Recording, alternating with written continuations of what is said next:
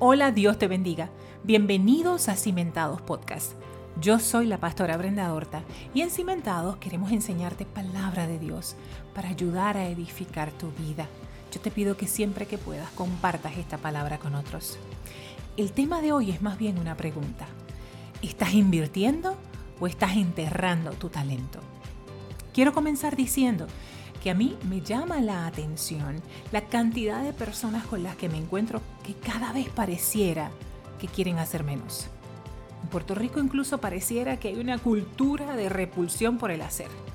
Nosotros solemos alabar y admirar a aquellos que hacen muy poco y ganan mucho. ¿Y, no te parece extraño? ¿No te parece extraño que la gente comience a disfrutar de hacer lo mínimo? Y esto lo vemos en todas partes. Te puedo hablar en el trabajo, te encuentras con personas o compañeros que tratan de sobrevivir haciendo lo mínimo y que el día que se les pide que haga un poco más, enseguida refutan con que eso no es parte de sus responsabilidades. Pero lo vemos también en las iglesias.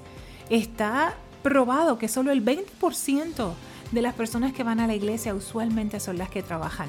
Aunque todas queremos tener bellos ministerios, aunque todos queremos que la iglesia esté linda y limpia, aunque todos queremos que nuestros niños tengan escuela bíblica, muy pocos, realmente muy pocos quieren trabajar en ella.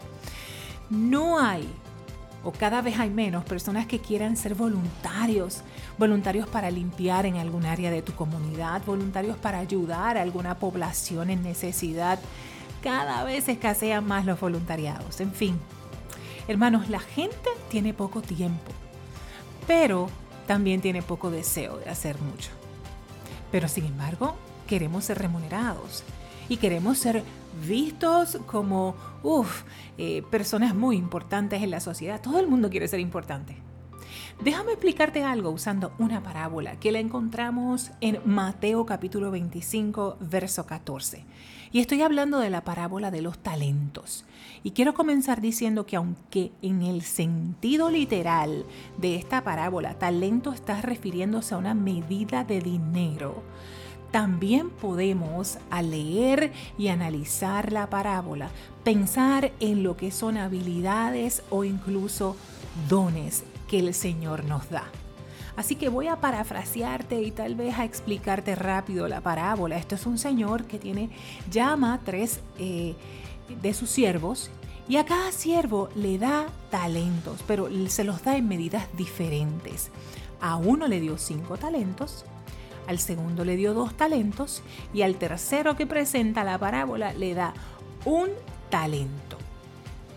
Cuando reparte estos talentos, hay algo que llama mi atención. Y es que la palabra dice que le da a cada uno según su capacidad. O sea, que no todos tenían la misma capacidad y el amo lo sabía. O sea que no todos recibieron lo mismo, pastora. No. Uf, aquí en Puerto Rico eso sería un gran problema. Lo llamaríamos injusto a este amo. Pero déjame explicarte, cuando yo uso esta parábola para hablar de habilidades, déjame explicarte qué es una habilidad. Y es, la habilidad es una aptitud natural que tenemos las personas. Eso ya viene con nosotros. Dios le ha dado habilidad a todos, no importa si eres creyente, cristiano, musulmán, judío, no importa. A todo el mundo Dios le dio habilidades. ¿Y por qué yo lo sé? Porque la palabra dice que Dios todo lo hizo bueno. Así que Dios no creó gente que no sirva para nada, ¿sabe? También la parábola puede representar dones y los dones son distintos a los talentos. Los dones, dice la palabra, que Dios los dio para el desarrollo de la iglesia, para que sean de bendición y complemento unos con los otros. Así que, a modo de ejemplo, el niño tiene talento para las matemáticas o tiene talento para la música tiene talento, eh, no sé, para hacer cosas con sus manos. Pero el niño también puede tener un don de profecía impresionante o la mujer puede tener un don de sabiduría eh, eh, espectacular o un don de fe. Y aunque no son iguales, como les dije antes, podemos interpretar a ti aquí que estamos hablando de dones o de talentos, de los que da Dios. Entonces volvemos a la parábola. ¿Y por qué te estoy hablando de esto? Porque quiero que te imagines y pienses. Quiero que hagas una analogía contigo misma. El que recibió cinco talentos fue y negoció y ganó otros cinco, dice la Biblia. Y yo quiero que hagas énfasis aquí en la palabra negocio, porque negocio significa negación del ocio es hacer algo, no quedarse quieto, a ver qué, qué, ocurre. No, no, oye, ¿te das cuenta al leer la parábola que el amo no dio instrucciones? No dijo qué tenían que hacer con los talentos que le dio, solamente se los dio. Pero nació del siervo ir y hacer algo. El siervo por voluntad propia, tan pronto el amo se fue, salió se negó al ocio. Decidió decirle no a la vacancia, no a la comodidad, no a la excusa. Se dio cuenta de que le dieron algo que no había pedido y sintió la necesidad de hacer algo con lo que le fue entregado. A ver si me estás entendiendo. ¿Vas captando lo que te quiero decir? ¿Cuántos de nosotros fuimos llenos de talentos y de habilidades y no podemos aguantarnos y necesitamos hacer algo? Ya sea para los hermanos, ya sea para el reino, para la comunidad, ya sea para nuestro trabajo, para nuestra familia. Fíjese usted que los bienes no eran de ellos. Los bienes eran del hombre, eran prestados. Le fueron dados para cuidarlos. Como a ti te ha sido dado un talento para cuidar y ponerlo al servicio de otros. Ahora, el segundo, al que le dieron dos, ese no dice que negoció, pero dice que ganó otros dos talentos. ¿Cómo los ganó? Pues no sabemos, no es específico, pero si dice que ganó, evidentemente algo tuvo que haber hecho. No se quedó conforme.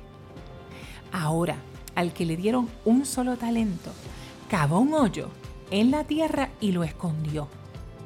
La decisión del que recibió un talento fue no arriesgarse, no ponerlo a trabajar, esperar, no hacer nada. A fin de cuentas, el talento no era suyo, ¿verdad? Tengo que explicarte un detalle. Siempre que nos ha sido dado un talento, se esperará que hagamos algo con él. La palabra dice que después de mucho tiempo llega un hombre. Déjame recordarte y si no practicas ninguna religión o no eres creyente o no sabes mucho sobre el cristianismo, nosotros esperamos la llegada de alguien. Nosotros los cristianos entendemos que en algún momento vamos a estar frente al Señor. Si no es que Él llega primero, nosotros iremos a su presencia. Y allí nosotros vamos a tener que rendir cuentas. Así que la parábola dice, bueno, llegó el hombre después de mucho tiempo. Y cuando llega, viene a ajustar las cuentas. Y le dice el siervo a su amo, me diste cinco talentos, pero aquí yo te entrego cinco más. Me diste cinco y ahora yo te devuelvo diez. Eran tuyos, te los devuelvo todos. Él recibe una contestación maravillosa. Buen siervo y fiel. Sobre poco has sido fiel, sobre mucho te pondré entra en el gozo de tu Señor. Y estas palabras a mí definitivamente me emocionan, hacen que se me erice la piel, porque al menos yo entiendo que a esto es a lo que debemos aspirar todos y cada uno de los seres humanos, a recibir estas palabras del Señor. Luego llega el que le dieron dos talentos y le dice, me entregaste dos talentos y aquí he ganado dos más te los entrego. Y el Señor le dice, wow, buen siervo y fiel, sobre poco has sido fiel, sobre mucho te pondré. Entra en el gozo de tu Señor. Fíjate que a cada uno se le dio diferente y cada uno trajo diferente, basado en lo que se le dio. La recompensa es la misma, aunque trajeron distintos, distintas cantidades. ¿Por qué? Porque Dios no está mirando de que todos hagamos exactamente lo mismo. No, ese no es nuestro trabajo. Pero tú y yo cometemos un error y a veces queremos enfocarnos en los talentos del otro, pensando tal vez que al otro se le dio más que a mí. Perdemos el tiempo en ese, en ese tema. A veces perdemos tanto tiempo en, pensando en, en, todo lo que le dieron al otro y comparándolo con lo que le dieron al mío. A veces empieza un proceso hasta, hasta de envidia, desperdicio tiempo, pendiente a que ella canta mejor que yo, yo quiero cantar así, en vez de dedicarme a hacer lo que a mí me entregaron. Pero hay un opuesto a esto que estoy diciendo. También está el que se frustra porque hace mucho y hace mucho y hace mucho, pero ve que a los demás le dan lo mismo que a él. Los demás hacen menos, pero disfrutan de lo mismo que hizo él. Y ese no debe ser el enfoque, porque cuando te dieron mucho, tu enfoque debe ser ponerlo al servicio de los demás sin compararte con qué es lo que están haciendo los otros. Hermanos, los dos fueron invitados al gozo del Señor y el gozo no es otra cosa que la perfecta comunión con Dios. No cualquier gozo, sino el del Señor. Vamos a hablar del tercero rapidito. El tercero llega y eh, había recibido un talento y recuerdas que lo había enterrado. Ahora llega dando miles de excusas. Oye, yo te conocía y sé que eres un hombre duro, eh, sé que siembras donde no se gastes, en fin, las excusas, cuando lo leas quiero que te des cuenta que están llenas de insultos más bien. Porque a veces cuando la gente no quiere moverse y quiere que le llegue todo, sin hacer nada buscan culpar a otros para ellos no verse tan mal. El sistema no me ayuda, el gobierno no me ayuda, mis papás no me ayudan, en fin. Le dieron a ellos los talentos y ellos son los responsables. Pero como no quieren hacer nada y lo quieren enterrar, quieren culpar al resto y decirle a los demás que es culpa de ellos la razón por la que yo no estoy haciendo. La contestación del amo para este fue siervo malvado y negligente. Y, y si tú, aquí viene la invitación, si tú no estás invirtiendo, y no hablo de dinero, estoy hablando de tus talentos, si no los estás poniendo al servicio de los demás y al servicio de Dios, creo que pudieras escuchar esas palabras tan fuertes. Siervo malo y negligente. Nos creemos que los talentos son nuestros y que los usamos para ganarnos la vida. Pero te cuento, ¿qué haces para ponerlos al servicio de los demás? ¿Cómo los estás multiplicando? ¿Por qué usar mi talento solo para mi beneficio, solo para ganarme la vida, cuando puedo usarlos para el reino? ¿Qué invierto yo en las demás personas? ¿Cómo ayudo a los demás sin esperar ser remunerado? Si yo, hermanos, solo uso mis talentos en la iglesia y no me ocupo de usarlos afuera para traer a Cristo a las otras personas, realmente estoy invirtiendo o estoy enterrando mi talento? Si yo solo me ocupo de usar mi talento con los míos en la iglesia, ¿estaré yo invirtiendo y le traeré al Señor más de lo que Él me dio? ¿O me estoy convirtiendo en ese siervo que le trae exactamente lo mismo que le fue dado? No, no, te me ofendas, esa no es la intención. Pero si yo sé cocinar, ¿saco tiempo para ser voluntaria y cocinarle a deambulantes? Estoy multiplicando. Si yo canto, me, voy a las plazas a cantar y a traer personas para adorar al Señor. ¿Qué tal si voy a cantar a un centro de ancianos? Creo que ya me estás entendiendo. Y yo sé que el mensaje es fuerte, la parábola es fuerte, pero más que fuerte son palabras del amo al siervo que estaba cómodo cuando creyó que por traer lo que le dieron era suficiente. Hermanos, el mundo se nos cae en pedazos. Y nosotros nos quedamos callados. Y nosotros enterramos nuestros talentos, nuestros dones, incluso enterramos nuestra cristiandad para sacarla solo los domingos. Y juramos que con eso estamos cumpliendo.